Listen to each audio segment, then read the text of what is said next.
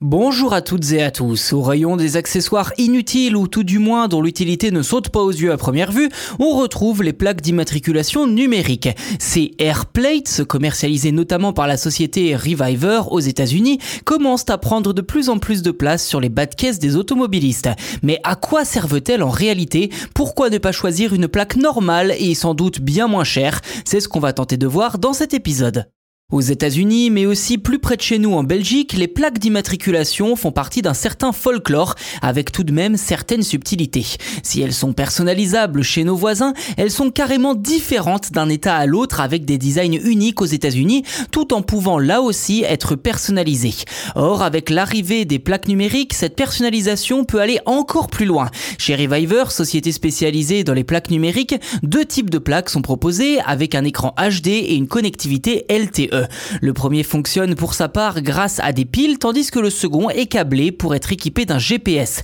Autre spécificité, ces plaques peuvent passer du mode clair au mode sombre selon les envies du conducteur et le moment de la journée. Elles permettent également aux conducteurs de modifier leur bannière quand ils le souhaitent, et qui dit électronique dit sensibilité à l'eau et aux intempéries, surtout pour un objet placé sur une voiture. Sauf que, sur ce point, Reviver assure que ces plaques résistent aux conditions météorologiques difficiles et ne sont pas abîmées en cas de conditions météo justement difficiles. Précisons que la plaque câblée peut être localisée en cas de perte ou de vol du véhicule, mais est également capable d'envoyer des notifications sur un smartphone si elle détecte un mouvement suspect. Pour Neville Bostin, cofondateur de Reviver que je cite, les conducteurs méritent une solution d'immatriculation moderne qui fonctionne pour la façon dont nous vivons aujourd'hui. Fin de citation.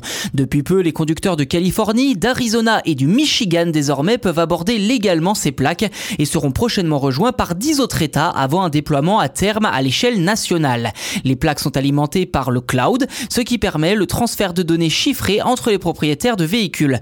Côté coût, comptez 20 dollars par mois pour le modèle à pile et 25 dollars pour le câblé, plus 150 dollars pour l'installation par un professionnel. A contrario, une plaque classique ne coûte que 5 dollars. Pour l'heure, l'arrivée de ces plaques en France n'est pas à l'ordre du jour, essentiellement parce que la personnalisation des plaques n'est pas autorisée par les autorités locales.